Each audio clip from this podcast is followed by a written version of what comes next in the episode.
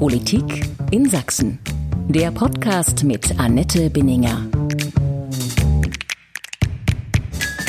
Die Wucht und Fülle der Reaktionen auf seine Entscheidung hat ihn selbst überrascht.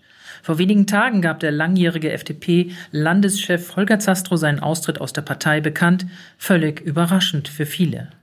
Doch im Grunde war da wohl schon ein längerer Prozess der Entfremdung im Gange. Rund 20 Jahre führte Zastro die Liberalen im Freistaat, zehn Jahre war er Fraktionsvorsitzender im Landtag.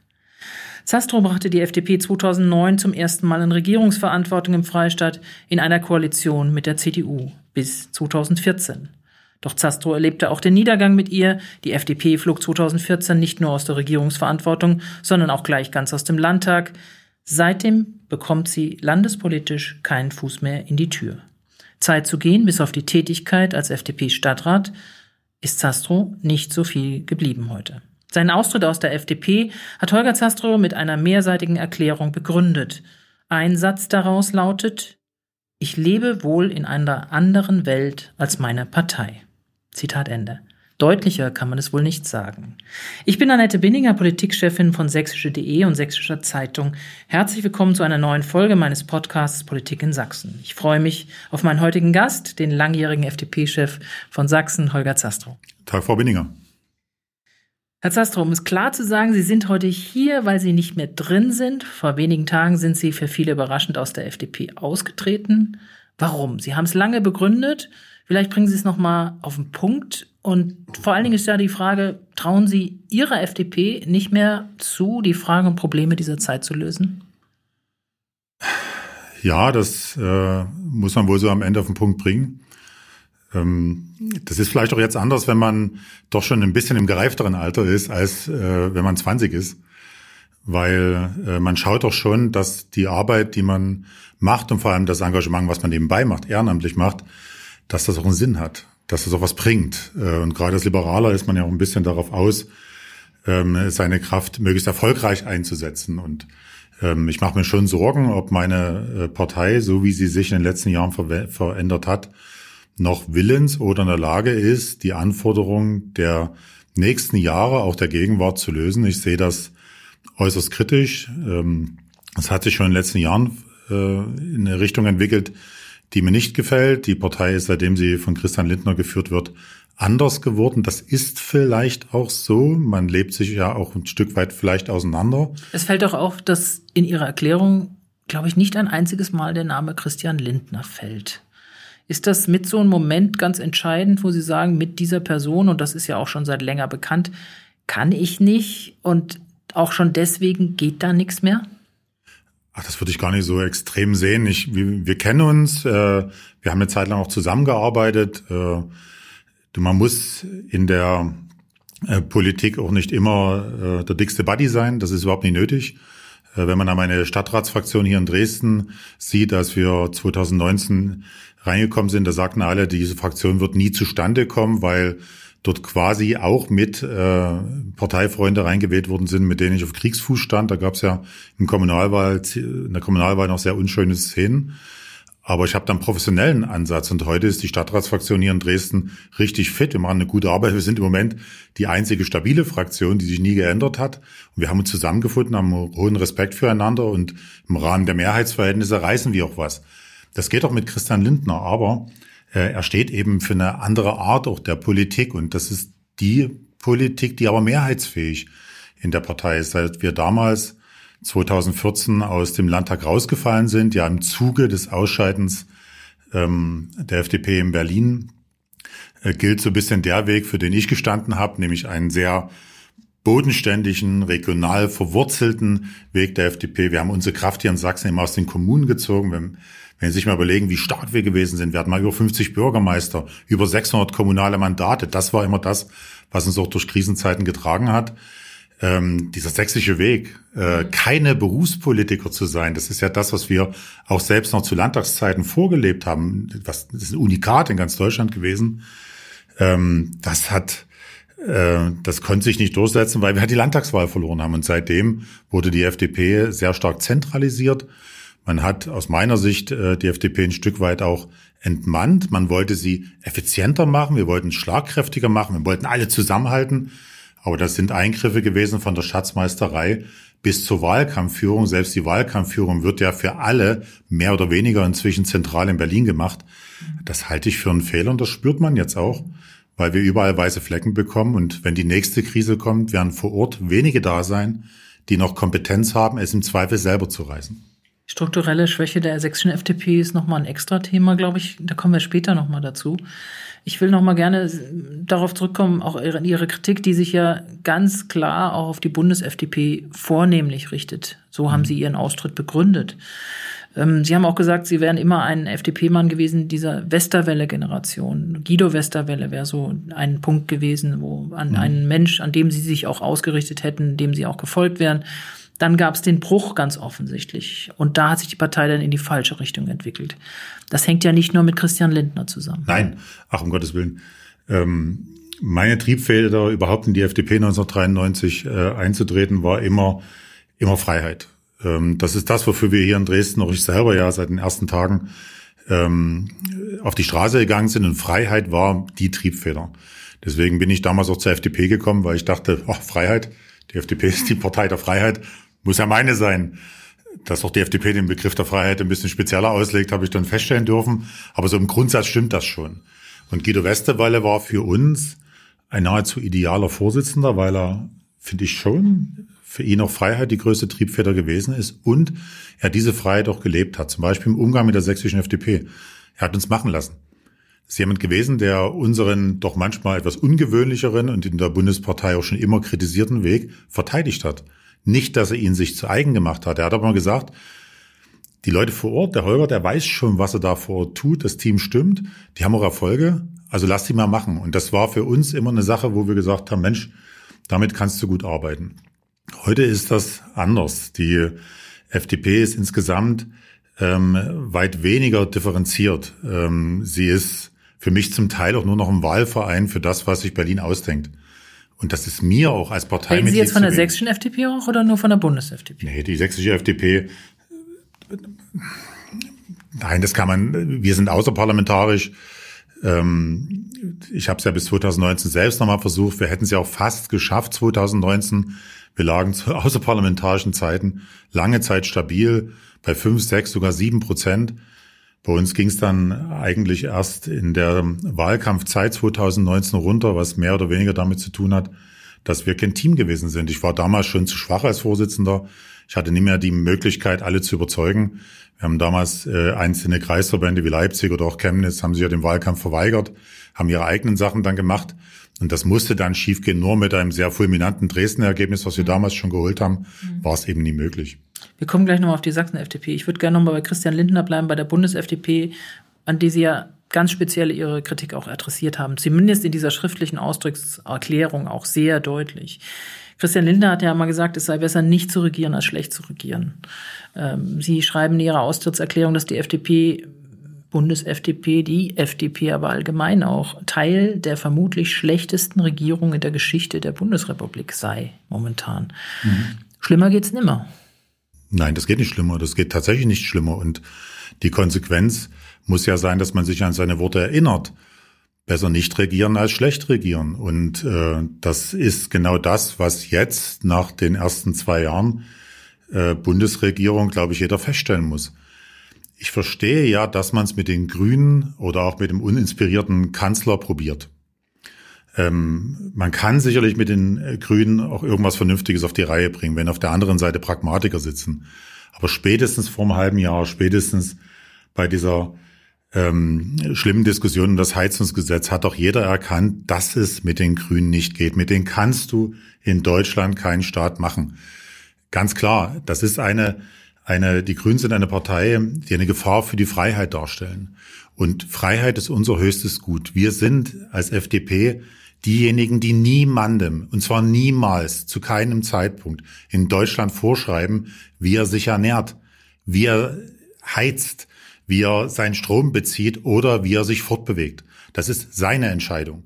Und diese Bevormundungspolitik, die Aber durch es gibt die ja über, durchaus übergeordnete Ziele, also wo man sagt, man muss ja steuern in Richtung Klimapolitik, Verkehrswandel und so weiter. Da sind ja Entscheidungen gefallen unter einer Ja, CDU, nicht auf- nicht auf- unter einer CDU-SPD-Regierung, die jetzt in dem Sinne auch sukzessive vollzogen werden. Ja, also das, das haben andere Entscheidungen getroffen, die ich ja nicht mal teile. Also das ist über die Frage der Notwendigkeit kann man ja auch gern noch mal streiten, ob das so sein muss, vor allem ob der Weg der richtige ist. Aber Wege, die so stark auch in die persönliche Freiheit, in die Freiheit unserer Unternehmen und damit auch in die Zukunftsfähigkeit unseres Landes eingreifen, kann ich als FDP nicht mittragen. Es mag sein, dass es andere können. Dann sollen sich diejenigen, die das wollen, andere Partner suchen. Aber für FDP mich gibt's das schlichtweg nie. Das ist die rote Linie und wir haben diese ro- rote Linie ähm, überschritten. Ähm, man Schon sagt, mit dem ja, Eintritt in die Koalition oder erst? na, man, ja, man sagt, das wurde auch damals gesagt, man sagt, ohne die FDP äh, würde es noch schlimmer. Das weiß keiner, das kann sein, ähm, aber wir haben nicht verhindert, dass es trotzdem schlimm wird. Das heißt, wir sind immer noch als Geisterfahrer unterwegs, diese Ampelregierung. Wir fahren immer noch in die falsche Richtung. Vielleicht haben wir das Licht angemacht, wir fahren aber immer noch in der falschen Richtung und der Unfall droht. Und da kann ich nicht mitmachen, das muss ich erkennen. Und da haben wir unsere Seele verkauft. Beim Eintritt würde ich das noch gar nicht sagen. Das ist klar, wenn du selber, das ist dann vielleicht äh, der Fluch eines äh, Bundesvorsitzenden, der, was ich ja eigentlich mag, auch immer mal einen lockeren Spruch äh, parat hat. Ähm, wenn du die Latte dir selbst so hochlegst, wie er es damals gemacht hat, ist klar, verstehe ich, dass er es diesmal versuchen wollte.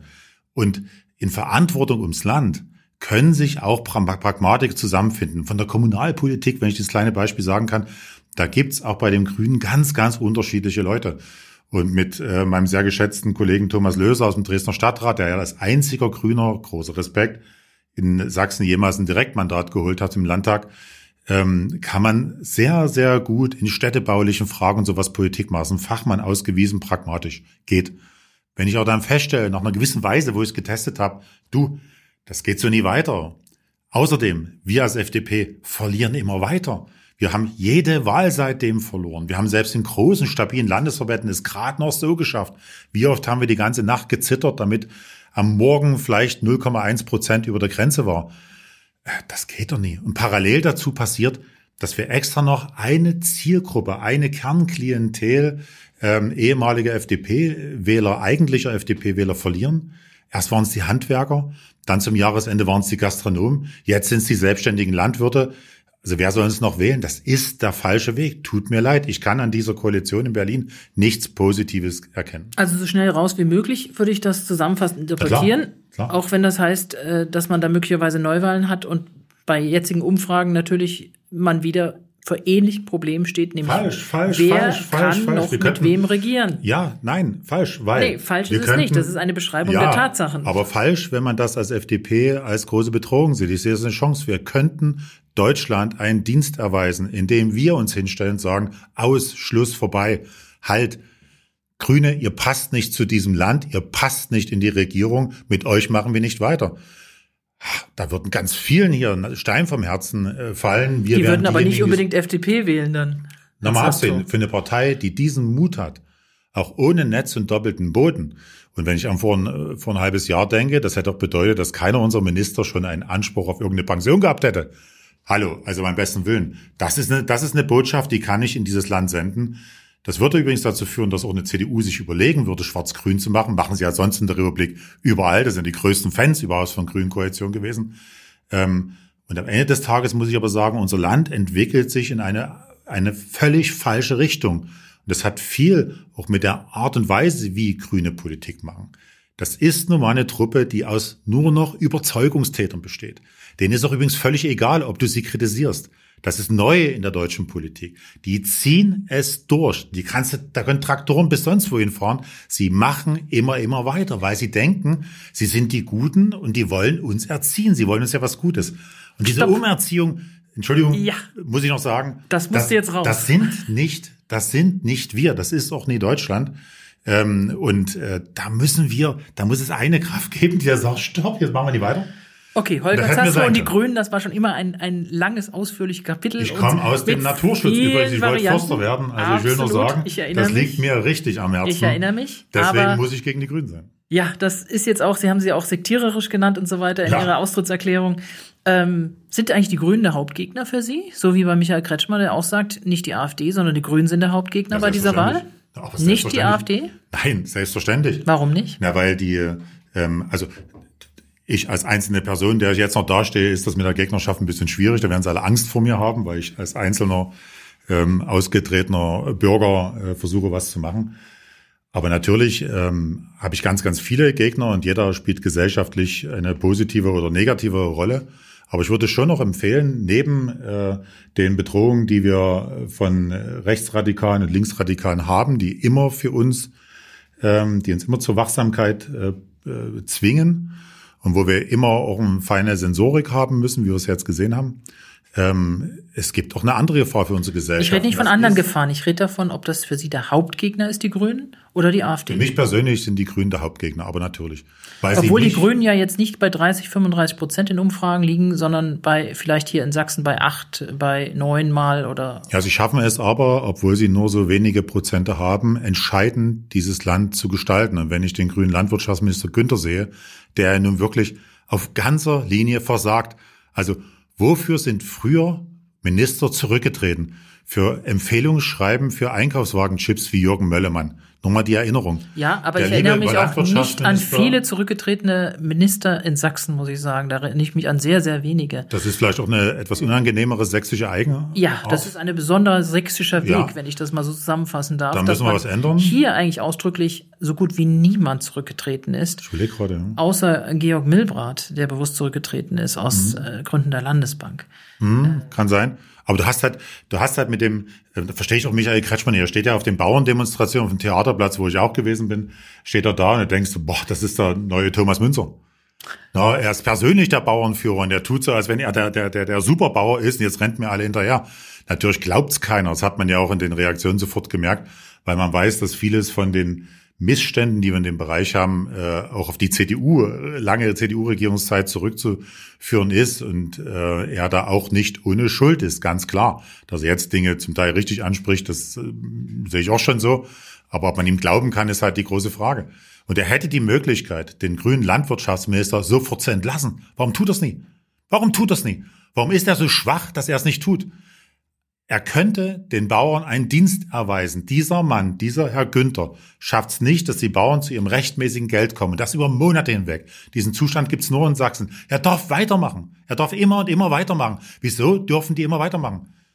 Also, mal, das Leistungsprinzip allem, muss doch für alle gelten. Wenn ich so ein Mist baue in meinem Unternehmen, zahle ich dafür ganz viel Lehrgeld. Und das Nach allem, was Michael mich. Kretschmer sagt, geht es natürlich auch darum, oder nicht sagt, oder wir hören, geht es natürlich auch darum, dass dann die Koalition am Ende wäre, dass hier sofort. Das wollen wir das mal sehen. Die Grünen und die Koalitionsteilnehmer, die schicken schon jemand Neues. Jede Wette. Jede Wette, die wissen ja, ja da hat der selber, am Bauernverband ja auch schon jemand parat gehabt. Aber lassen Sie uns nochmal dazu Also. kommen. Ich möchte gerne nochmal Sie festnageln bei diesem Punkt. Hauptgegner sind die Grünen. Ähm, sie, sah, sie haben Sorgen um die Freiheit und so weiter. Deswegen sind die Hauptgegner Grünen für Sie. Sie haben weniger Sorgen um die Freiheit, wenn es um die AfD geht. Ja, weil ich die AfD in den Griff bekomme. Und zwar sehr, sehr leicht. Das ist, Das merkt man nicht in diesem Land. Das merkt man nicht. Das wundert mich ja auch, weil alle immer nur entsetzt protestieren und dann rücken wir alle zusammen und halten bunte Fahnen hoch. Das ist es doch gar nicht. Ich muss doch die Ursachen, warum es eine AfD gibt. Also Sie würden diese aufgreifen. Demonstrationen gestern, wie sie jetzt überall in Deutschland gelaufen sind, wie sie auch in Sachsen laufen und so weiter, da gehen Sie nicht mit oder davon halten Sie auch nichts? Ich gehe da nicht mit. Äh, also ich sag mal so, ähm, dass die Menschen äh, Sorge haben, verstehe ich total. Und ähm, wenn das, da- dass sie dieser Sorge auch, ich sag mal, ein machtvolles Signal, ähm, ein machtvolles Bild geben wollen, finde ich auch völlig in Ordnung. Das machen andere auch. Die Bauern haben es auch gemacht und sowas. Alles komplett in Ordnung. Respekt dafür, so viele Menschen auf die Beine zu stellen. Das sind ein paar, paar wenige größten Respekt. Äh, Wir leben in einer Demokratie zum Glück. Wir leben in Zeiten der Meinungsfreiheit zum Glück. Und ähm, ich finde das immer gut, wie lebendig auch dieses Land ist. Aber wenn ich mich frage, äh, was hilft gegen die AfD, dann hilft nur eine einzige Maßnahme. Ich muss mir angucken, warum die gewählt werden. Und das sind Themen. Und die resultieren daraus, dass wir in Deutschland und in Sachsen, und das hat viel auch mit der Art der Regierung und den Beteiligten der Regierung zu tun, es uns inzwischen leisten, gegen die Mehrheit der Menschen zu regieren. Wir haben eine Bundesregierung, die keinerlei Rückhalt mehr in der Gesellschaft hat. Wir treffen Entscheidungen, die die Mehrheit der Gesellschaft überfordern. Wir verschwenden ganz viel Zeit und, Kräfte mit Nischenthemen mit Randthemen, mit Dingen, die man auch mitlösen muss, natürlich, mhm. aber doch nie wesentlich sind. Aber das und ist das auch eine gefährliche, gefährliche Argumentation, Herr Zasto, weil ich, ich, ich las das auch neulich beim CDU-Direktkandidaten jetzt zur Landtagswahl, der sagte, dass diese Regierung ja gar nicht mehr legitimiert sei, äh, zu regieren. Natürlich ist sie legitimiert Natürlich worden. Ist sie, sie ist durch Wahl legitimiert worden und das für eine Legislaturperiode. Das ist überhaupt gar keine Frage. Also äh, selbst wenn in Umfragen jetzt Mehrheiten etwas anderes sagen, natürlich muss man da darauf achten, dass da irgendwas schief läuft, ganz offensichtlich. Aber deswegen ist ja die Regierung nicht gleich delegitimiert ist. Nein, aber wenn ich mal die, die vertreten, die in der Bundesregierung vertretenen Parteien äh, aus sächsischer Sicht sehe und dann gucke, dass bei der Landtagsumfrage, bei der einen extremen Landtagsumfrage, da hatte die FDP ein Prozent, die SPD drei Prozent, die Grünen sieben. Mhm. 11 Prozent der Sachsen äh, stehen hinter den Parteien, die in Berlin die Bundesregierung bilden. Selbst wenn die Zahlen alle, wissen wir, wissen wir normal, viel, viel besser sind sie am Ende nie. Und das ist schon ein Problem. Und wenn man dann aber etwas tut, und das ist eben eine Art politische Kultur, die durch die Grünen Einzug gehalten hat, das hätte es zu Zeiten von Helmut Schmidt, selbst Gerhard Schröder, Helmut Kohl nie gegeben, dass man trotzdem es einer Regierung völlig egal ist, ob meine Politik einen Rückhalt in der Bevölkerung hat und ich immer, immer weitermache. Und kaum ist eine Belastung gekommen. Nie alle Belastungen sind durch die Bundesregierung verursacht, sondern wir haben natürlich multiple Krisen und den Krieg, den wir alle Corona, wollen. ja. Corona alles auch dazu. Na, über Corona kann man und diese überzogenen Maßnahmen gerne reden. Aber lieber heute nicht. Lieber heute nicht, nee. Aber ähm, ich würde ja normalerweise sagen, Freunde, mal ein bisschen Luft rausnehmen, gib mal eine Atempause, weil die Menschen alle Riesensorgen haben. Und wer auf die Mehrheit der Menschen guckt, ich dachte eigentlich Politik, ich meine, ich vertrete ja bisher eigentlich eher immer so ein bisschen eine bestimmte Klientel oder sowas. In Zukunft werde ich das anders machen. Aber weil niemand mehr sich um die Mehrheit kümmert, keiner vertritt die Position der ganz vielen. Und das finde ich eine ganz interessante Entwicklung. Und das führt natürlich dazu, dass es überall diesen Unmut gibt. Wobei man immer vorsichtig sein muss, wo die Mehrheit wirklich ist. Also ich sag mal, viele, viele fühlten sich auch dadurch ermächtigt, dass sie sich als Mehrheit fühlten, dadurch, dass die AfD natürlich jetzt so stark geworden ist, auch die Leute auf die Straße gebracht hat. Man hat jetzt am Wochenende gesehen, dass da offenbar auch eine andere Gruppierung ist, die sich durchaus auch als Mehrheit fühlt und die es auch de facto von den Zahlen offensichtlich ist. Ich würde aber trotzdem noch mal ganz gerne zurückgehen an einen anderen Punkt, bevor wir das nachher noch mal vertiefen. Ähm, als sie ausgetreten sind, sagte der sächsische FDP-Generalsekretär Philipp Hartewig, äh, eine sächsische FDP ohne Holger Zastro ist eigentlich nicht denkbar. Ich will jetzt gar nicht sagen, was ein PR-Berater sich wahrscheinlich gewundert hat, der einen solchen Satz hört. Äh, sie haben ja noch Ihre eigene PR-Agentur. Äh, das ist natürlich ein schönes Kompliment, das wahrscheinlich runtergeht wie Öl. Aber ähm, gleichzeitig natürlich auch auf eine andere Sache anspielt, ähm, dass offensichtlich in der sächsischen FDP es nicht gelungen ist, sehr viele andere Namen prominent nach vorne zu kriegen. Da will ich gar nicht von Frauen reden, die da fehlen. Das werden sie mir die Landesvorsitzende nennen. Aber äh, warum ist es eigentlich nicht gelungen, aus dieser Holger Zastro One-Man-Show hat's Anita Maas, die Landesvorsitzende der FDP, kürzlich mal genannt, bei mir auch hier im Podcast, da rauszukommen? Ja, ist das gut, aber das ist vielleicht auch billig, wenn ich sage, ich sehe das anders. Also ich habe das immer anders. Ich habe nie diese One-Man-Show gesehen. Aber ähm, offensichtlich haben Sie jetzt das so dominiert, dass daneben dran und unter Ihnen nichts nee, das gewachsen nie, ist. Das, ich, ich, Oder haben Sie es nicht wahrgenommen? Ja, wahrgenommen, ja, das, das können auch Wahrnehmungsstörungen, die man als Vorsitzender, wenn man das so lange macht, dann vielleicht auch hat. Deswegen, das ist, da gibt es mit Sicherheit einen Unterschied zwischen der Selbstwahrnehmung äh, und dem, was vielleicht auch andere sehen. Aber ähm, ich führe äh, in, in auch meiner Firma oder in den Firmen, wo ich bin, in genauso in der Partei anders, als manche Leute denken. Und zwar bin ich totaler Teamplayer und ohne Team funktioniert gar nichts. Ich bin ein großer Fan davon, äh, mit den Leuten so zu arbeiten, dass jeder nach seinem Talent, nach seinem spezifischen Talent arbeitet. Und ich kenne mein Talent. Mein Talent ist sicherlich ein Stück weit Außendarstellung, ist sicherlich auch, dass ich Themen äh, gut aufspüren kann, ähm, vielleicht auch Menschen begeistern kann und mitnehmen kann. Das weiß ich, dass das so ist. Das ist auch so bei den Projekten, die ich in meiner Firma mache oder ähm, in, in meinem gastronomischen Objekt ganz genauso. Da bin ich genau dafür zuständig, aber ich stehe nie ähm, im gastronomischen Tagesgeschäft, sondern das macht meine Frau. Ähm, die macht das alltäglich und ohne sie würde ich gar nichts hinkriegen.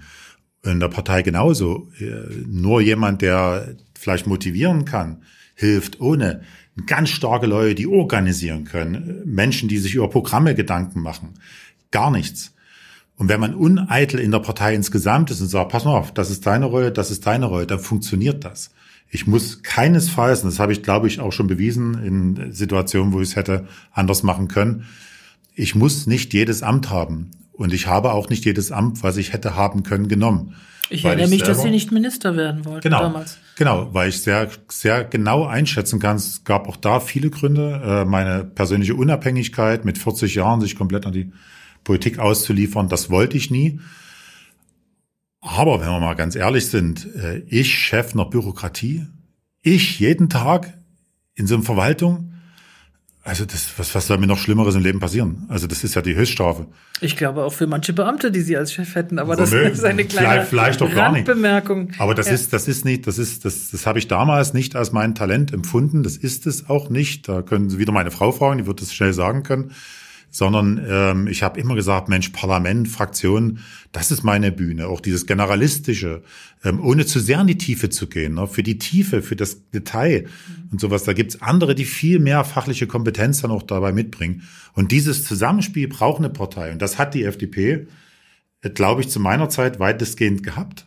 Ähm, obwohl man nicht mit allen befreundet war. Aber es hat immer, auch wenn Listen aufgestellt werden, ich habe selten personell Einfluss auf die Partei genommen. Ich habe es nur genommen beim Generalsekretär, manchmal noch bei ein, zwei Personen, die ich fordern wollte und bei den Landeslisten.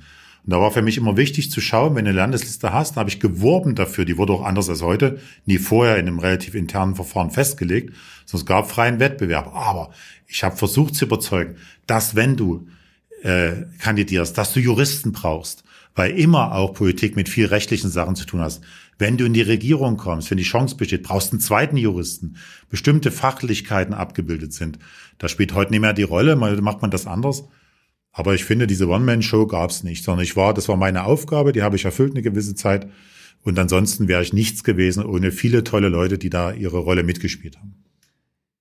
Hat Sie das geärgert, dass die Landesvorsitzende Ihnen diesen Stein nochmal hinterhergeworfen hat und äh, dass diese One-Man-Show Holger Zastro jetzt so allmählich erst verschwinden würde und dass der Aufbau deswegen so schwierig ist?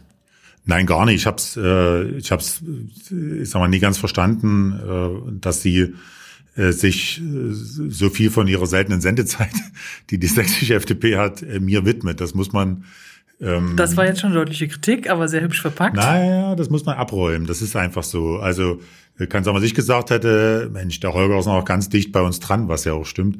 Ähm, ich spiele eine hervorragende Rolle im Dresdner Stadtrat, bin hier Stimmenkönig in Dresden und wir sind im engen Austausch, alles super. Ähm, ich dazu muss ich sagen, ich habe es auch nie so verstanden. Ich hätte mir schon gewünscht, dass die Anita auch bereit ist zu kandidieren. Ähm, oder dass man vielleicht auch die Doppelspitze macht mit dem Robert. Den Robert Maloney schätze ich sehr. Das ist ein richtig guter, das ist ein toller Spitzenkandidat. Jemand, der bei mir in der Stadtratsfraktion der Stellvertreter ist. Da machen wir jetzt aber noch nicht so viel ähm, Wahlwerbung. Also da sind wir noch nicht dicht doch, genug dran. Der Satz muss sein, weil äh, für ihn tut's mir auch ein bisschen leid, dass ich ihm jetzt solche Sorgen mitbereite durch meine Entscheidung. Weil das heißt Aber ja auch im umgekehrten Schluss, äh, wenn jemand wie der Generalsekretär sagt, äh, dass die FDP ohne sie eigentlich nicht denkbar ist, heißt das ja äh, umgedreht das Gleiche. So ist es. Ja, das habe ich 30 Jahre so gedacht und das hat, das habe ich jetzt die letzten Jahre so gedacht. Aber man darf sich auch nie überschätzen. Mhm. Und äh, meine lange Zeit in der FDP ist, das übertreibe ich ein bisschen, aber nahezu vergessen. Da gibt es ein paar Journalisten, die sich dran erinnern. Viele junge Leute in der FDP erinnern sich daran schon jetzt nicht mehr. Und da kannst du vergessen, dass dir irgendeiner Denkmal baut, baut und das brauche ich im Zweifel auch nicht. Dankbarkeit in der Politik ist sowieso höchst selten. Aber ich meinte damit auch, dass natürlich jetzt so ein bisschen die Frage ist, was bleibt da noch, wenn das große Denkmal, was nicht gebaut wurde, Holger Zastro jetzt nicht mehr in dieser Partei ist? Was bleibt dann noch? Übrig für die sächsische FDP, die ja in Umfragen rumdümpelt bei deutlich einstelligen Zahlen, muss man vorsichtig und liebevoll auszudrücken, und äh, wo die Chancen, dass sie irgendwie reinhüpft in diesen Landtag, vernichtend gering sind. Hm, ja, die haben auch keinen Rückenwind durch Berlin. Das ist einfach so. Das ist auch der, das entscheidende Problem. Ähm, auch das ist neu in der Partei. Es hätte es früher nie gegeben, dass wenn wahlkampfführende Landesverbände vor einer Prüfung stehen, also vor einer Wahl stehen, dass dann der Bund einfach so weitermacht. Also ich kann mich noch mal dran erinnern, wenn es um Solidaritätszuschlag und dessen Abschaffung ging, das war eine Tabudiskussion innerhalb der FDP, wenn in Ostdeutschland Wahlen anstanden. Es sei denn, ein ostdeutscher Landesverband hat gesagt, wir wollen die Diskussion, wie es uns als FDP mal gegangen ist, wo wir gesagt haben, wir wollen darüber diskutieren, weil wir auch in Ostdeutschland für die Abschaffung des Solidaritätszuschlages waren. Heute spielt das keine Rolle mehr. Es interessiert doch niemanden, ob äh, in Berlin, ob hier Sachsen oder Thüringen oder Brandenburg erfolgreich sind. Und das ist eine ganz, ganz schwere Last, die für jeden, übrigens auch wenn jemand einen super Bekanntheitsgrad äh, als Spitzenkandidat schon hätte, äh, schwer wäre. Die Partei hat sich neu aufgestellt, man äh, pflegt jetzt einen anderen Stil. Das ist auch alles legitim, alles entwickelt sich weiter. Ähm, aber man, da ist eine Menge Leute jetzt auch da am Wirken, die sagen, sie können es besser. Jetzt müssen sie es halt unter Beweis stellen. Mhm. Ich selbst fühle mich mit meinen 55 Jahren, die ich jetzt geworden bin, immer noch verdammt jung für politische Aufgaben. Ich brenne noch, mich interessiert das äh, wie am ersten Tag. Ich bin überhaupt nicht im geringsten irgendwie müde oder so. Mhm. Mich interessiert doch die ganze Zeit die Landesebene nach wie vor, auch wenn ich kommunal natürlich meinen Schwerpunkt habe. Das war es aber übrigens auch damals schon zur Land Landtagszeit, da war ich ja auch im Stadtrat. Die meisten Themen, die wir gemacht haben, die man gesehen hat, waren nämlich die mhm. kommunalen Themen, weil die eben konkret vor Ort sind, da wirst du auch angesprochen. Und ähm, nur da muss man eben überlegen, ob man da jetzt sagt, okay, ich bin da jetzt jemand, der brav Beifall klatscht von dem, was da Berlin macht ich werde hier in der sächsischen FDP auch nicht mehr gebraucht, das muss man klar sagen. Auch der, der Nachruf ist ja lieb. Man muss jetzt mal auch ganz ehrlich sagen, ich glaube, dass in der FDP, zumal in der Bundes-FDP, jetzt auch niemand mehr nach Holger Zastrow rufen würde. Um es mal vorsichtig und nett auszudrücken. Bundes-FDP sicher der, nicht. Anders als der äh, Bundesvorsitzende der CDU, Herr Merz, wie ich gestern bei Frau Mioska gesehen habe, nicht bei offenem Fenster. ich höre also keinen Ruf, aber nein, nein. Äh, die Zeit da ist vorbei. Also meine Zeit in der FDP. Ähm, das ist, war auch Karriereende, ganz deutlich. Das ist Karriereende, das muss man klar sagen. Wahrscheinlich wird das so sein. Aber womöglich ist ja auch die Zeit der FDP vorbei.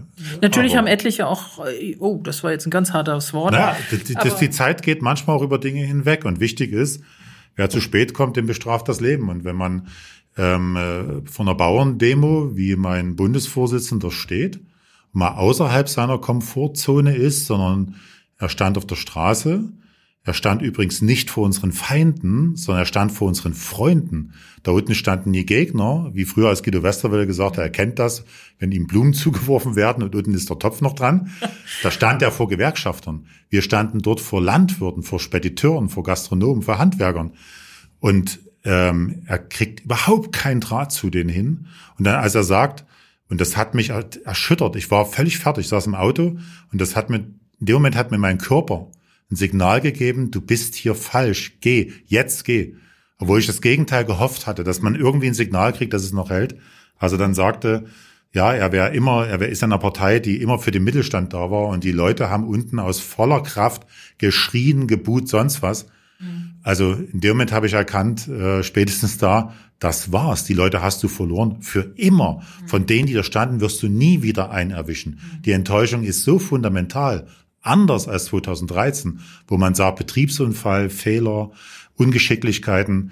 Ähm, diesmal, das sind unsere Leute, unsere Leute. Und ich stehe, tut mir leid, auf der Seite unserer Leute. Da unten stehe ich, zwischen denen. Gut, da kommen wir jetzt gleich hin, wo Sie noch stehen, wo Sie hinwollen. Ähm Sie waren ja auch immer so ein, ein, und Sie sind es heute, und das kann man jetzt auch in der ersten Hälfte dieses Podcasts mit Sicherheit nochmal nachhören, ein Mann der kernigen Sprüche, der vollmundigen und so weiter und natürlich auch der PR geschult ist und so weiter und genau weiß, was er wann wie sagt und welche hm. Botschaft er damit rüberbringt. Hm. Ja, jetzt stellen wir das Licht nicht so, unter den Scheffel. Der eine sagt so, der andere sagt so. Auf jeden Fall. Ich arbeite ja neuerdings viel im Wald, das prägt. Ja, da werden auch ab und zu mal ein paar Bäume umgehauen. Natürlich. Und ähm, einmal die Frage auch, braucht diese Zeit unbedingt jemanden, der seine Partei so auffällig, so krass hinter sich lässt und damit natürlich auch ein Signal aussendet, äh, dass die alte Partei, die etablierte FDP, dazu nichts mehr taugt, um noch Politik voran zu bewegen? Und ist das auch vielleicht das ein falsches Signal, gerade in dieser aufgeregten Zeit zu sagen, die Parteien nützen nichts mehr? Das ist das Gegenteil, das absolute Gegenteil. Aber das so wird es von manchen interpretiert. Gut, man kann nie sagen, wer was wie manchen, interpretiert, ja. aber sie gehen ganz bewusst aus einer Partei raus und sagen jetzt Sammlungsbewegung. Und damit ist natürlich ja. die Frage. Ja, also Nee, ich glaube, dass das genau das Richtige ist. Ähm, was die Partei betrifft, ich will gar nicht so sehr, ich gehe gar nicht so im Kroll, sondern die Partei hat sich einfach verändert. Sie ist anders geworden. Ich lebe in einer anderen Welt als meine Partei, und meine Partei lebt natürlich auch in einer Welt. Ähm, und da passen wir einfach nicht mehr zusammen. Das ist so. Viele Menschen, ne, da habe ich immer noch einen guten Draht. Ich habe auch genug Anrufe gekriegt und ich werde auch immer, die, die FDP hat mein Leben geprägt, also die Mehrheit meines Lebens ähm, habe ich im, ja, in, im Liberalismus und mit der Partei auch verbracht. Das wird immer für alle Zeit so sein. Sie wird mir immer am Herzen liegen. Ich werde, werde immer interessiert sein. Ich gehe nicht im Groll, überhaupt nicht. Das ist ein Teil meines Lebens. Aber für die nächsten Aufgaben, die Sie stellen, glaube ich, braucht es eine neue Idee. Und die neue Idee, und deswegen glaube ich, dass es richtig ist, mag abgesehen davon, dass ich es sowieso gut finde, übrigens auch früher schon, als zu meiner Zeit haben ja auch wichtige Leute, ähm, namhafte Menschen, Bürgermeister, die FDP verlassen. Manchmal auch wegen mir. Beispielsweise, ich war ja auch der Grund für viele. Wegen der One-Man-Show. Auch das gab's, alles gab's. Und ich war immer dankbar, wenn Menschen trotzdem es mal aufgeschrieben haben. Und ich habe immer gesagt, ich kann nach der Zeit nicht einfach sagen, hier, damit erkläre ich meinen Austritt, sondern wenn, muss ich es begründen. Ähm, dass die Begründung öffentlich geworden ist, äh, habe ich natürlich auch in Kauf genommen, weil ich ein Signal setzen will. Und äh, gar nicht so sehr an die FDP, sondern an die Mitte der Gesellschaft. Denn die Mitte der Gesellschaft schläft. Und zwar tief und fest. Alle, die sich selbst in der Mitte der Gesellschaft verorten, schauen zu, wie gesellschaftliche Veränderungen im Moment nur von den Rändern herauskommen. Ob das eine AfD ist, ob das äh, ein Bündnis Sarah Wagenknecht am Ende ist. Wir haben an den Rändern ganz viel Bewegung. Das erinnert mich übrigens geschichtlich auch an eine ganz trübe Zeit, an den Vorfeld einer trüben Zeit. Ähm, und der Mitte machen alle so weiter wie bisher. Wir als FDP machen so weiter wie bisher. Das Dreikönigstreffen, furchtbar. Man blendet das aus, man fängt an, die Landwirte zu belehren. Ihr habt euch verrannt, kehrt um. Keiner merkt, Moment mal, ich habe mich verrannt, ich FDP habe mich verrannt. Das müsste ich doch sehen. Der, FD, der SPD-Bundesparteitag, Mann, oh Mann, das war ein starkes Ding. Da stehen die vorne wie Grinsekatzen, zeigen Herzen ins Foto. Der, der Kanzler lächelt alles weg. Und wir haben draußen wirklich ein Land, wo die Mehrheit es nicht mehr versteht. Die sind nie in Aufruhr. Noch nicht. Noch nicht. Aber wir merken, wie, wir bloß, weil wir in der Mitte schlafen, weil wir uns die, die Themen auch zum Teil einfach ignorieren, die Leute sich den Rändern zuwenden und ganz viele auch, ähm, obwohl sie Unbehagen damit haben. Die Leute würden nie alle FD, äh, AfD wählen. Längst nie. Wenn es Alternativen gibt. Und ich werbe dafür, eine Alternative in der Mitte der Gesellschaft zu haben. In der Jetzt Mitte haben muss Sie- was entstehen. Sie waren ja selber mal jemand, dem man auch durchaus gesagt hatte, naja gut, der so liebgeäugelte, auch mal mit dem Blick nach Österreich, FPÖ und so weiter, Haider, also ein bisschen konservative, genau, konservative FDP, ich nenne es mal freundlich konservative Da war ich, FDP. glaube ich, noch nicht mal FDP-Mitglied. Ja, aber, aber durchaus in dem Sinne in diese Richtung geschaut hat. Also etwas äh, härteres, klares du und so weiter. Ja, also der sich nach umgeguckt hat. Wir werden ja auch wieder jetzt in den nächsten Tagen, morgen, glaube ich, werden sie im Kabinett vorgestellt. Die Zahlen hören vom Sachsen-Monitor, die ja deutlicher wieder sind und sagen, wo die Leute sagen, wir, wir suchen jemanden, der uns eine starke Führungspersönlichkeit und so weiter. Und äh, in diese Richtung. Und wir sehen auch die Entwicklung natürlich auch bei der AfD, aus welchen Motiven die Leute auch immer wählen mögen. Aber die Frage ist, was soll denn die Mitte sein? Äh, ist die Maßenpartei jemand, der auf die Mitte zählt? Ist, sind die Freien Wähler jemand, der auf die Mitte zählt? Wo wollen Sie hin? Sie sagen selber, wir wollen eine Sammlungsbewegung. Wen wollen Sie sammeln? Na, Moment, ich, also Im Lokalen. Ich stehe im Moment äh, ganz alleine. Also die, ich habe das Ja. gemacht ohne Netz und doppelten Boden. Aber es haben eine ganze Menge reagiert. Ja, das ist das Interessante. Aber ich habe ja meinen Austritt quasi nur vor meinen ja vier Dresdner Lokaljournalisten, mit denen ich als Stadtrat immer zu tun habe, äh, erklärt. Und äh, dass daraus so viel wird, dass ich offenbar Nerven von ganz, den Nerv von ganz vielen getroffen habe. Übrigens ja allerwenigsten FDP-Leute, sondern äh, breite Gesellschaft. Und sich daraus jetzt plötzlich was entwickelt, das hätte ich mir nicht vorstellen können. Also ähm, mein Twitter-Account, den habe ich glaube ich noch nie richtig gepflegt. Letztes Mal irgendwas Belangloses vor drei Jahren. Da habe ich mal schnell, weil mir jemand sagte, musste mal hier da draufstellen, machen. Und das ist irgendwie bei 660.000 oder mehr mittlerweile. Ähm, tausende Kommentare, Likes, fünfstellig und sowas. Da merkt man, das würde normalerweise nie passieren, weil wer bin ich? Also viele kennen mich ja überhaupt nie und äh, da wird man sich nie überschätzen. Aber die Leute sagen, Mensch, dass sie den Mut haben, das so zu sagen. Ah, Das lässt mir einen kalten Schauer über den Rücken laufen, weil das, was ich da sage, ist weder mutig noch was so Besonderes. Ähm, also erinnert mich alles schon so ein bisschen an 89, wenn Aber ich das warum, so sagen warum darf. Soll weil das, Entschuldigung, warum soll das mutig gewesen sein, das zu sagen? Sie haben erstens Na, das nichts hat- persönlich riskiert für die, in der Partei, weil sie dort nichts mehr außer Stadtratsmandat haben, was sie sich erkämpft haben. Sie haben keinen Posten zu verlieren, sie haben Karriereende erreicht. Also da in dem Sinne war es nicht mutig. Nee, also ich sehe den Mut ja auch nie. Ich, ich habe ja nur etwas äh, mal zusammengefasst, auch nur ganz kurz. Ich habe es weder Probe gelesen noch sonst was, weil ich wieder dann keine Zeit hatte und los musste. Ähm, äh, sonst hätte ich vielleicht sogar noch ein bisschen anders formuliert. Ich bin gar nicht so zufrieden mit meinem Werk. Äh, das, ist, das ging ja noch mit irgendwie Rechtschreibfehlern raus, was leider gar nicht geht, aber egal. Aber das, das war dann eben Es so. fehlten aber, auch etliche Kommata. Aber ja, natürlich, natürlich. Ja. Und das ist, obwohl ich da eigentlich gut bin. Äh, Deutsch war mein Lieblingsfach. Aber die, ähm, ähm, das ist, ist, was vielleicht auch das Gute ist, dass eben weder geplant war, es so zu machen, noch eine große Strategie dahinter steckte, sondern es war diese körperliche Reaktion, die ich an dem Montag nach der Bauerndemo hatte. Und die hatte ich schon, als ich auf dem Theaterplatz stand und dort da stand und dass er von der, von, beim Dreikönigstreffen so ein bisschen abgetan worden ist. Ihr habt euch verrannt, dann stehe ich dort mit den Stollenbäckern, mit denen ich 20 Jahre das Stollenfest organisiert habe, mit Handwerkern, die ich schon lange kenne, mit Gastronomenkollegen, die alle zu kämpfen haben. Na, die Bundesregierung sagt beim Bundeshaushalt, ja, wir attestieren uns rückwirkend eine Notlage, aber die Notlage in der Gastronomie ist längst vorbei. Jeder weiß, dass das nicht so ist, dass, weil wir durch die viel zu straffen Corona-Regeln halt ähm, ganz nachhaltige Probleme haben. Wer hier in Dresden guckt, wie viele Tische nie besetzt sind, wo Reserviertschilder stehen, weil die nie bedient werden können, weil uns das Personal abgewandert ist. Da gibt's keinerlei Verständnis so von Politik, das verstehe ich nie. Ähm, deswegen, also ich, ich habe den Faden verloren. Äh, wo wollten wir hin? Ich bin ein bisschen abgeschwiffen. Aber ich sehe, ja, also ähm, Wer da eigentlich versammelt werden soll. ähm, genau, Entschuldigung, ja, ich bin ein bisschen ins Schwarzen gekommen. Es war ja interessant. Passiert ab und zu. Nee. Und die, und was ich eben sehe, ist, dass ich ganz viele ganz normale Menschen sehe, die aber die Parteien nicht mehr erreichen. Und die Parteien können sie auch nicht mehr erreichen, denn wir haben eine ganz schwere Krise der Parteiendemokratie. Das sieht man bei den kleinen Parteien noch ein bisschen mehr als bei den großen, aber es gibt ja eigentlich auch keine große mehr. Und selbst bei Parteien, neuen Parteien wie der AfD ist es schon ganz genauso.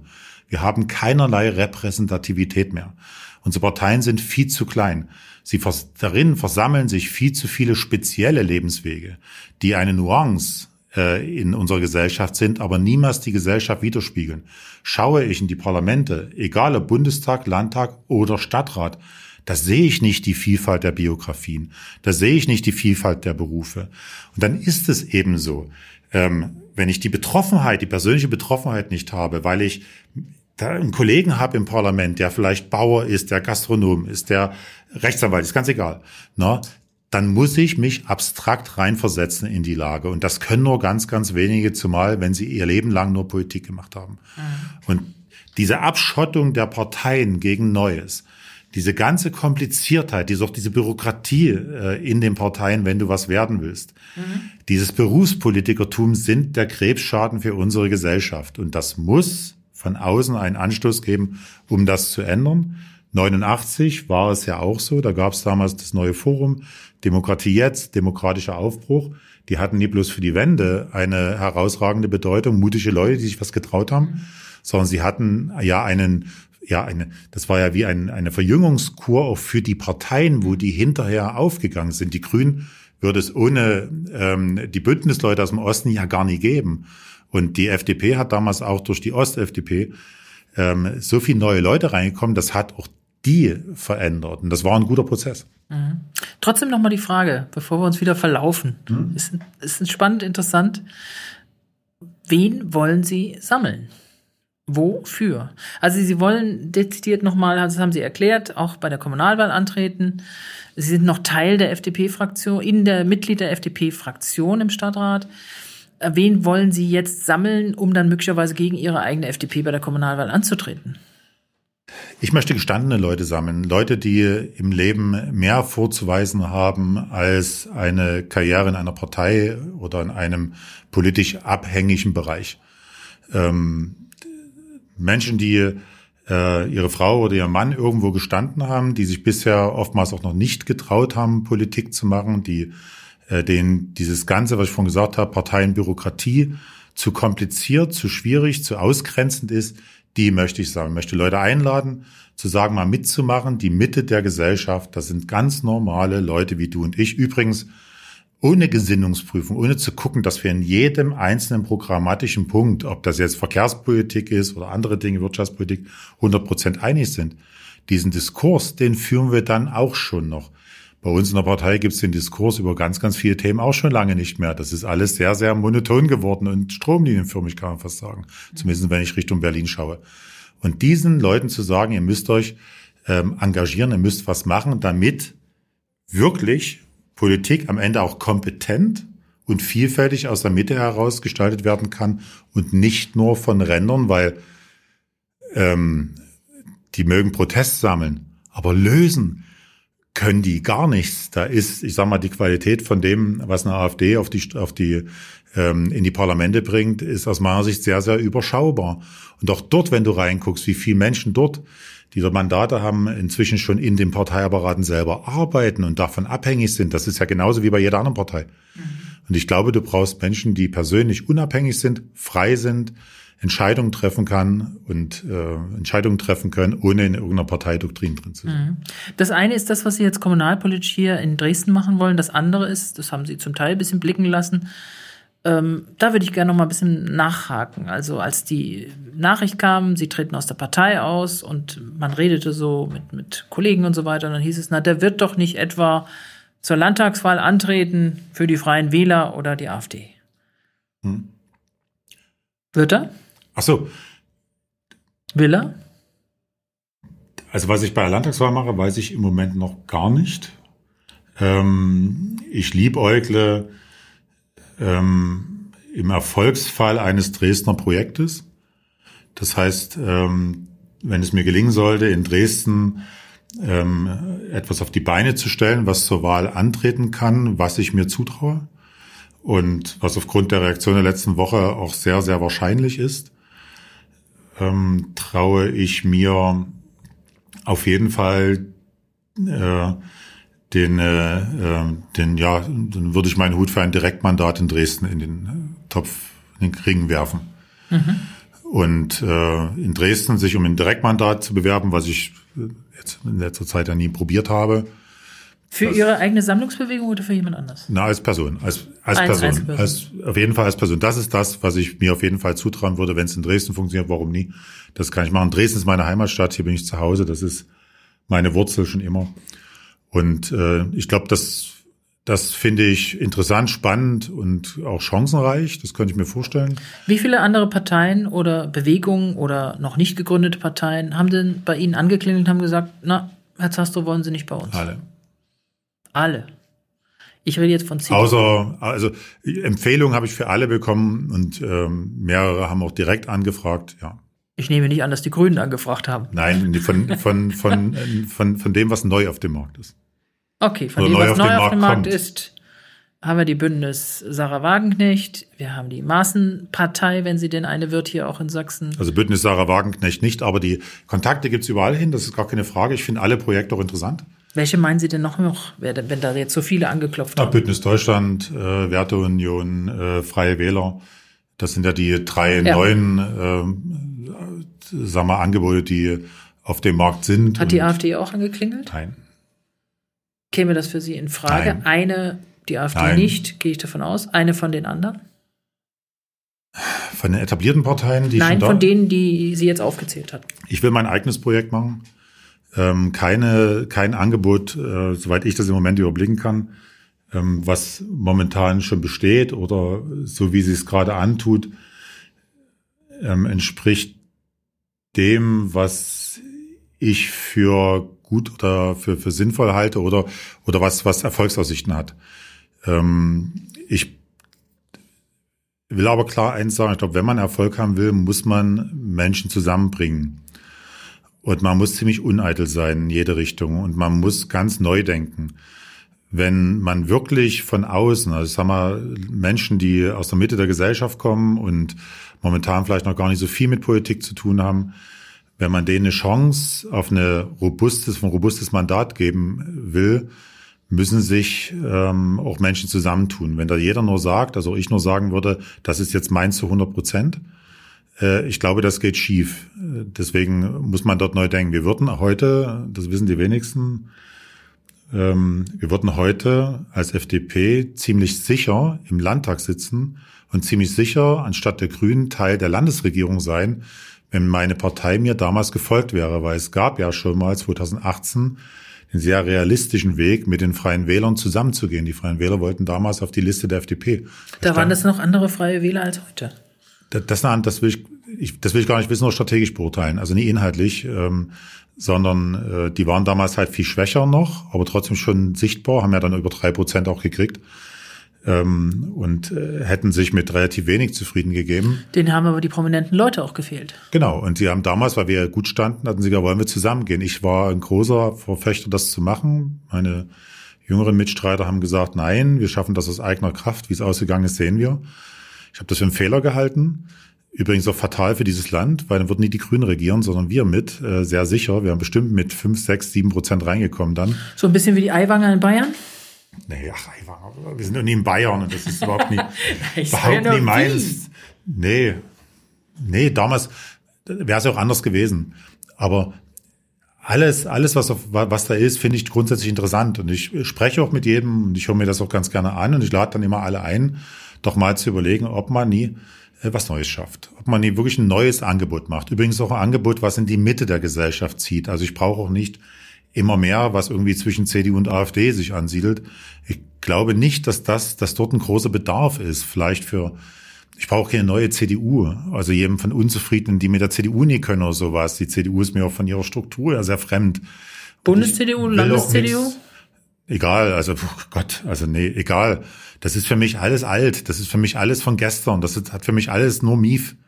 Sondern ähm, das für mich geht Politik generell nicht mehr so. Ich möchte gerne noch mit Leuten zu tun haben, die mal darüber reden, mal, wie müssen eigentlich die Parlamente in Zukunft aussehen? Brauchen wir in Sachsen ein hauptamtliches Parlament? Nein!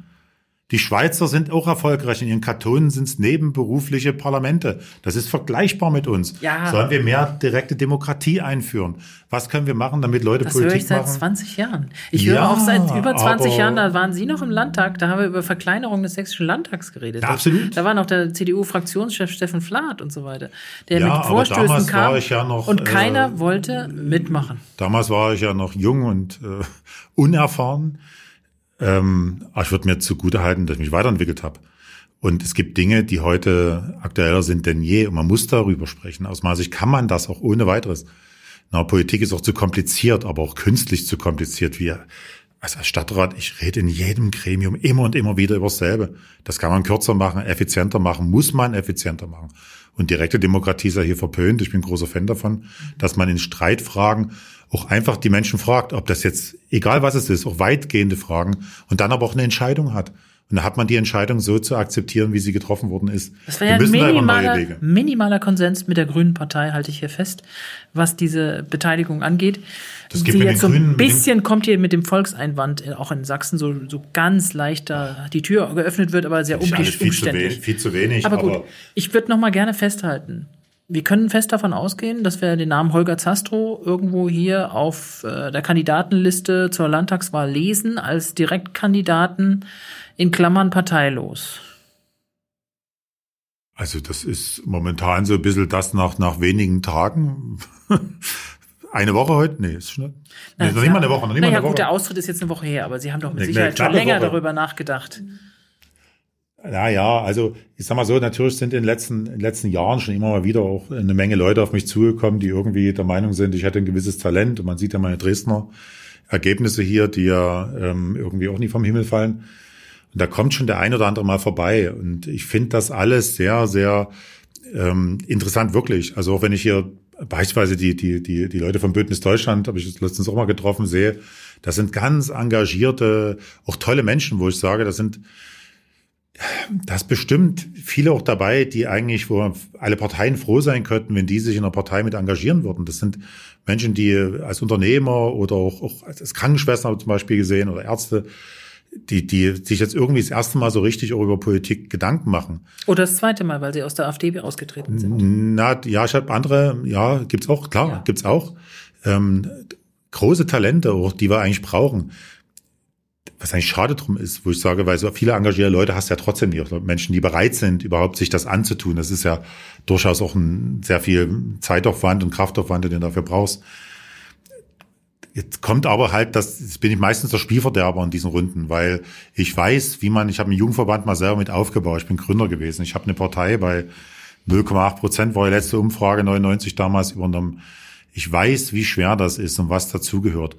Und ich weiß, dass du mehr brauchst als nur Kritik an anderen, sondern du musst auch wissen, wohin du willst. Und die Geschichte, die du zu erzählen hast, muss größer sein. Sie muss größer sein als reiner Protest. Ähm, das mag für eine AfD reichen. das mag vielleicht auch für die, für die Sarah Wagenknecht in ihrer Bewegung reichen. In der Mitte ist das anders. Und ähm, ich glaube persönlich, dass die Geschichte größer sein muss. Und ich bild mir ein, eine Idee für eine solche Geschichte zu haben, die sich fundamental in der Mitte von anderen unterscheidet. Vielleicht hat sie auch nur die Funktion, einen Anstoß zu geben. Also das soll jetzt nur neugierig machen oder verraten Sie schon, was die Idee nein, ist? Nein, nein. Da ist der Werbefachmann jetzt. Das ist jetzt der Spannungsbogen Aha. für das nächste Gespräch in zwei Wochen. Nein, aber das, ich sag mal, vielleicht ist es auch gar nicht nötig, dass du den hundertprozentigen persönlichen Erfolg hast. Mir würde es ja schon reichen, wenn man einen Anstoß gibt, nämlich dass eine CDU, eine SPD, große Traditionspartei, in Sachsen jetzt weniger, aber SPD, gut, gut, die könnten auch immer der 5 ja, egal. Aber die, ähm, dass große Traditionsparteien, die wichtig sind, unfassbar wichtig sind für unsere Demokratie und die auch viel Gutes haben, weil sie eben eigentlich auch Qualität sichern. Äh, durch den Wettstreit, der in der Regel früher zumindest mal in den Parteien vorher schon gelaufen ist, wenn die Parteien wirklich ein offener Raum sind, dann wird ja dort gestritten bis aufs Messer und du hast Parteitage, wo dann die Journalisten kommen und dann darüber schreiben, oh, ganz schlimm und die haben sich gestritten, das ist aber gut hast ja mittlerweile nicht mehr, sondern ist alles sehr einheitlich und sehr, sehr äh, ja vorher abgesprochen oder wie auch immer. Das ist nicht gut, aber dass die Parteien mal wieder ein Signal kriegen, ah, da ist was, wir müssen uns selber ändern, das wäre ja vielleicht auch schon ein Erfolg. Der historische Erfolg der DDR-Bürgerbewegung ist genau das gewesen. Keine von denen hat ja wirklich als Partei überlebt. Neues Forum beispielsweise, Deutsche Forumpartei ist aber die FDP damals mit, mit, mit, mit eingeflossen. Ähm, aber sie haben da trotzdem unfassbar viel verändert. Und ich glaube, die Mitte der Gesellschaft äh, sollte aufwachen und das ist das, wo ich sage, da probiere ich mal was mit diesen unfassbar vielen Reaktionen, die ich habe. Ich habe die bis heute noch nicht überblickt. Ich habe noch nicht gelesen. Ich sehe es noch manchmal, wenn was reinkommt. Ich kann es überhaupt nie fassen. Ich muss mich auch entschuldigen bei den Leuten, weil ich tatsächlich auch als werktätiger Mensch gar keine Zeit hatte, überall reinzugehen. Das muss ich machen. Aber ich sehe, das ist jetzt so ein bisschen das Schwierige. Hat die CDU auch Erwartung, angeklopft? Ich habe aus der CDU viele Gratulationen bekommen, aber das sind natürlich auch ich meine, es gibt natürlich auch diejenigen, die gratulieren, weil sie sagen, haha, damit hat die FDP ein Problem jetzt. Mhm.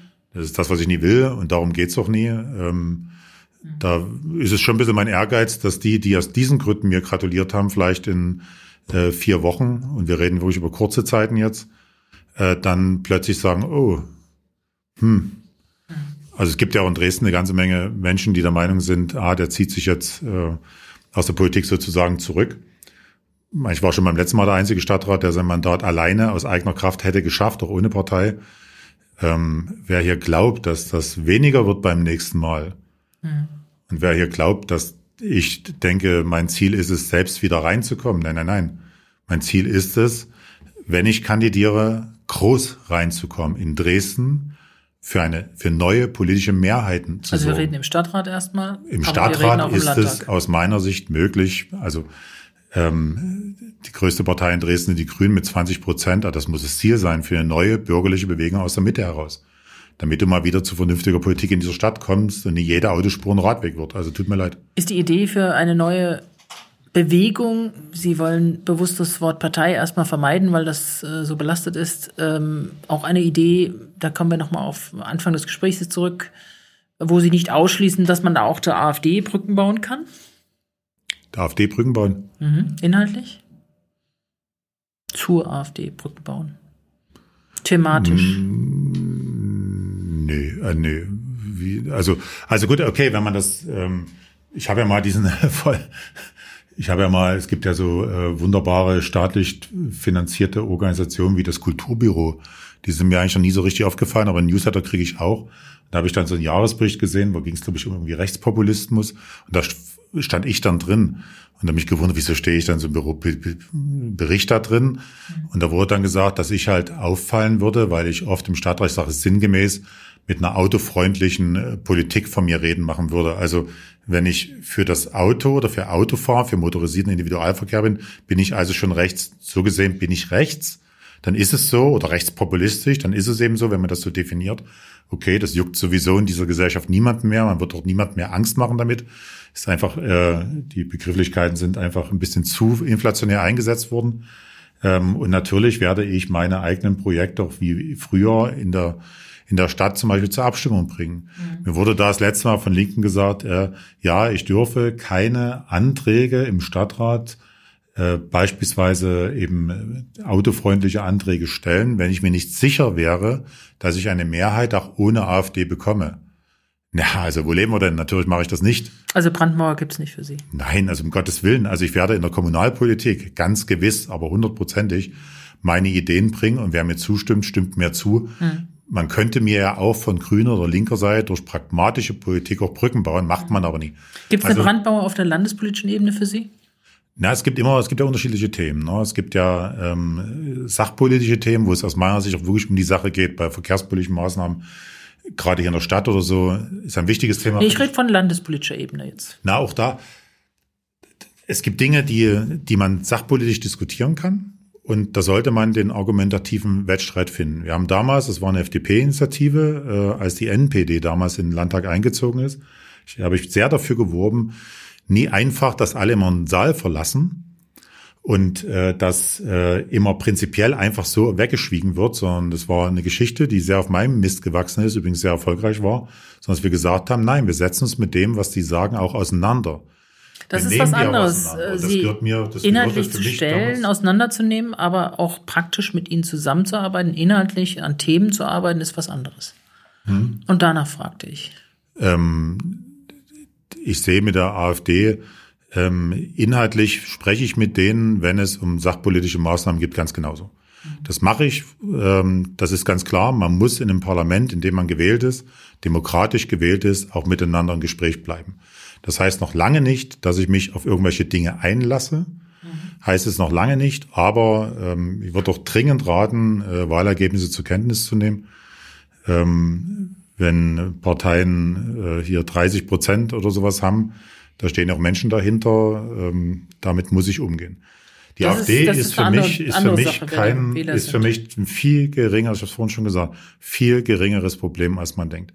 Die sprechen einfach Sorgen und Nöte in diesem Land an. Vieles von dem, äh, was sie ansprechen, darüber muss man sich einfach auseinandersetzen. Und selbstverständlich brauche ich eine andere Migrationspolitik in diesem Land. Das ist einfach so. Selbstverständlich, das wird von denen sogar relativ wenig angesprochen, haben sie keinen Fokus drauf. Aber natürlich brauchen wir eine andere Energiepolitik. Das ist einfach so. Und ähm, ich kann auch in der Wirtschaft so nie arbeiten. Und wenn die Probleme da sind und ich löse sie für die Menschen, wählt auch keiner mehr AfD. Wenn ich sie einfach zur Seite schiebe und denke, na ja, ich gebe da mal so einen Stempel drauf und sag alles, uh, das ist alles rechtsextrem und sowas, da bin ich mir nicht sicher, ob das funktioniert. Also zu mein, meine Menschenkenntnis ist das, ist das nicht ein bisschen, bisschen, entschuldigen Sie, bisschen naiv? Also das klingt so, auch wenn die AfD hier stärkste Kraft im Land werden würde, selbst wenn sie den Ministerpräsidenten stellen würde, wäre das kein Problem für sie, wenn sie sachorientiert arbeitet. Nein, das wäre ein Problem. Die AfD darf um Gottes Willen keinen Ministerpräsidenten stellen. Das wäre eine Katastrophe für unser Land. Ähm, übrigens, deswegen ist ja die große Frage, braucht es nie vielleicht genau deswegen eine neue Kraft der Mitte, um das zu verhindern? Naja, sie sorgen mit einer neuen Bewegung oder wenn noch weitere Parteien sich gründen, man sieht das ja jetzt, dass das natürlich zu Lasten der etablierten Parteien geht, dass wir auch hier in Sachsen erleben werden, das sehen wir in jeder Umfrage, die Spielbälle werden immer kleiner, kleiner, kleiner, kleiner. Möglicherweise werden wir das, den Fall haben, dass hier vier Parteien dann zusammen regieren müssen, um überhaupt noch eine Regierung hinzukriegen. Na, abwarten. Also, War schon ja bei dreien sehr schwierig. Es ja. gibt aber, es gibt ja in der Mitte, also aus der Mitte verabschieden sich ja auch Parteien, mhm. wenn ich so meine eigene gerade sehe. Ähm, äh, da braucht es im Zweifel dringend Ersatz. Also ganz, ganz dringend. Und auf diejenigen, die momentan die Politik machen, kann ich nicht setzen. Ich meine, die CDU in, in Sachsen nimmt ja in Kauf, dass äh, absolute Minderpositionen, wie es die Grünen hier in Sachsen vertreten, das ist eine absolute Minderheit. Alles, was die Grünen hier wollen, das ist überhaupt, fußt überhaupt nicht auf irgendwelchen Mehrheiten oder sowas. Selbst eine SPD ist eine, ist eine Kleinstpartei in Sachsen. ähm, dass die aber einen weit überproportionalen Einfluss auf die Landespolitik haben. Und das muss sich ändern. Dafür braucht's neue Impulse. Das, aus meiner Sicht muss es eine neue Bewegung, äh, sollte es eine neue Bewegung aus der Mitte sein. Es können auch andere erfolgreich sein, das will ich gar nicht in Abrede stellen. Es hängt sicherlich sehr davon ab, auch mit welchen Menschen man antritt. In Bündnis Sarah Wagenknecht leidet ja darunter, dass Sarah Wagenknecht hier nie antreten wird. Die geschätzte Kollegin Zimmermann, die es machen soll, steht ja nun alles andere als für was Neues oder für eine neue linke Politik sondern sie ist ja eine der etablierten Altlinken. Das wird schwierig. Mhm. Aber ansonsten wird, werden alle Parteien damit äh, zu tun haben. Aber Persönlichkeiten, die man gewinnen kann, gibt's ja überall. Jetzt in diesem Jahr, neues Jahr, Wahljahr, dürfen Sie noch zum, wir kommen zum Schluss, einen Tipp abgeben. Wie wird diese Wahl ausgehen? In Sachsen, die Landtagswahl. Oh. Boah, ich, hab, ich tippe ja nie. Seitdem Ausnahme. ich mal zu DDR-Zeiten einmal beim Fußball-Toto mitgemacht habe und dachte, das ist leicht, ich kenne mich aus der DDR-Oberliga. Da habe ich irgendwie 50 Cent, 50 Pfennig gesetzt und habe dann mitgekriegt, dass selbst ich als Fußballexperte, als Jugendlicher, der gescheitert bin. Äh, unterlasse ich das mal. Ähm, ich kann das nicht sagen. Ich glaube, wir werden uns alle wundern, weil bis dahin noch ganz, ganz viel passiert. Alles das, was man heute denkt, wird im September anders sein, weil wir ein wahrscheinlich noch ein viel bunteres Parteienspektrum bekommen werden, weil darunter ernstzunehmende Kräfte sind. Vielleicht, ja, bewegt sich da noch eine ganze Menge. Und weil ich auch glaube, dass all diejenigen, die jetzt frohlocken, ja, wie immer holen wir unsere Direktmandate, sowohl von AfD als auch von CDU sich wundern werden, wenn mal normale Menschen, die Lust haben oder die, nee, die Lust, die Mut haben, zum Beispiel anzutreten, kann ich mir vorstellen, dass das, was Thomas Löser hier in Dresden gelungen ist, das kann auch anderen gelingen. Und ähm, ich glaube, es wird noch sehr spannend. Mhm. Außer gut. Gut, wir kommen zum Schluss und da haben wir so traditionell ein Spiel, ähm, nämlich Sätze vervollständigen. Ach, du Drei Sätze. Der erste ich, ich bin Freund von, von, von vielen Nebensätzen. Ja, da, da kommen auch Kommata vor. Ah, die, dürfen Sie, da, die dürfen Sie mitsprechen. Ich werde gerne, gerne korrigieren. Erster Satz. Mein, das macht demnächst die KI übrigens. Ja, na, das hoffe ich noch nicht. Vielleicht so hätte ich die Ausdruckserklärung auch einfach mal von der KI machen müssen. Wir kommen zum ersten Satz. Mein wichtigster Rat an die sächsische FDP ist,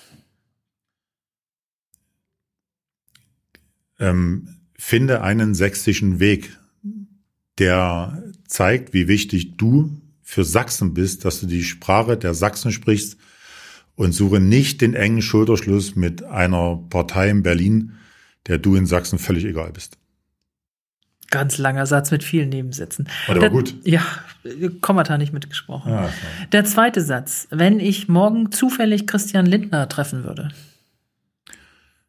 Ähm, Wäre es komisch, aber. Äh, ich habe ja von zufällig gesprochen. Wäre es wahrscheinlich komisch, ähm, aber professionell. Wir würden uns nett grüßen und weitergehen. Hätten nicht mehr so viel miteinander zu sprechen, wahrscheinlich. Hatten wir aber auch in den letzten Jahren schon nicht. Mhm. Der dritte Satz. Dass ich nach der nächsten Landtagswahl wieder als Abgeordneter im Sächsischen Landtag sitzen werde. Weiß ich nicht. Weiß ich nicht. Also muss dazu sagen, ähm, Hinterbänkler im Sächsischen Landtag zu werden, ist mit Blick auf die verbleibende Lebenszeit das unattraktivste, was man sich vorstellen kann. Das mache ich aus meinem Leben nie. Entweder man gelingt, es gelingt, äh, etwas Neues aufzubauen, was so groß und so robust ist, dass man was verändern kann, oder es sollen bitteschön andere machen. Gut, das war das Schlusswort von Ihnen.